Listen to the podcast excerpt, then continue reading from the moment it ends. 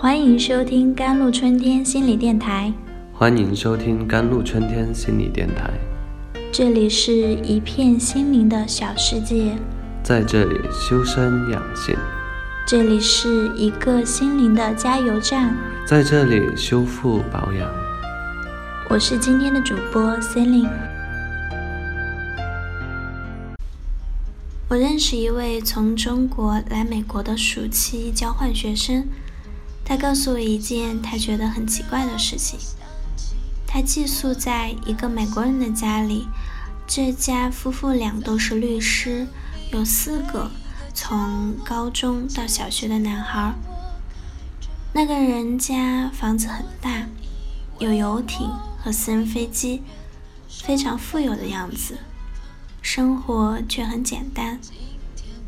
有一次，父母两人出外度假，临走前，在家里的大冰箱里为留在家里的四个孩子放好一模一样大小的四份食品，不分大小，每人一份，而且还给他们每人分配一份工作：修整草地、洗游泳池。清理厨房、厕所等等。这四个孩子，大的食品不够吃，小的吃不了；大的向小的要，小的就以代做自己那一份家事为条件，把吃不了的分一些给大的。这确实是一个典型的美国家庭。说它典型，不是说它拥有的财产。这个家庭显然要比许多其他美国家庭富有，而是说他的价值观。第一是平等，父母分配食品，四个孩子无论大小，每人都是一个样的一份，几乎不近人情，难怪我的朋友觉得奇怪。第二是财产观，每个孩子分的一份。那就是属于他的，如何支配这份财产是他自己的事情。第三是理性协商，大孩子不够吃，不能恃强凌弱，到小的那里去抢。他要取得额外的食物，就必须通过他们彼此认可的公平交易，向小的去交换。这种交换是理性的，而孩子则懂得讲理，能够。运用这种理性，这些讲理的孩子没有一个是不自私的。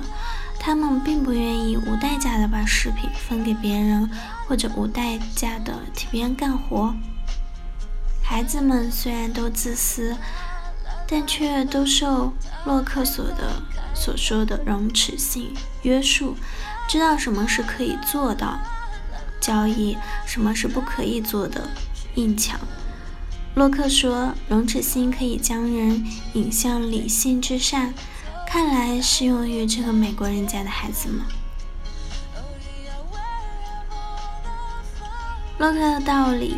道德教育是要从小开始的，让孩子从小就学习能控制自己的自然倾向。照洛克的说法，人有自然不良倾向，自私。洛克在人性自然倾向上的看法与霍布斯是相似的。人天生就有贪图权力，有霸占欲，免不了有暴力冲突。只有看看小孩如何游戏，便可知道，人必须学习一种并非自然的理智能力，用理智在内心形成约束，这样才能够避免一种暴力想象、人人为敌的漠视，以及他自然野蛮的社会教育。教育是违背人类自然天性的努力。学会用理性驾驭人的自然本性，这必须由教育来完成。财产是许多富家子弟骄横、糜烂、堕落的原因，但是财产也可以成为一种正确价值观教育的手段。如洛克所说，只要在儿童心智混沌初开之时就开始教育这样的价值。便能将理智和自我克制精神牢牢打进他们的心里。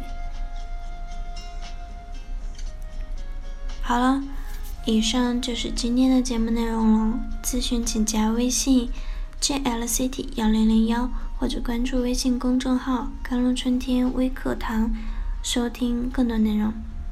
感谢您的收听，我是 C e l i n e 我们下期节目再见。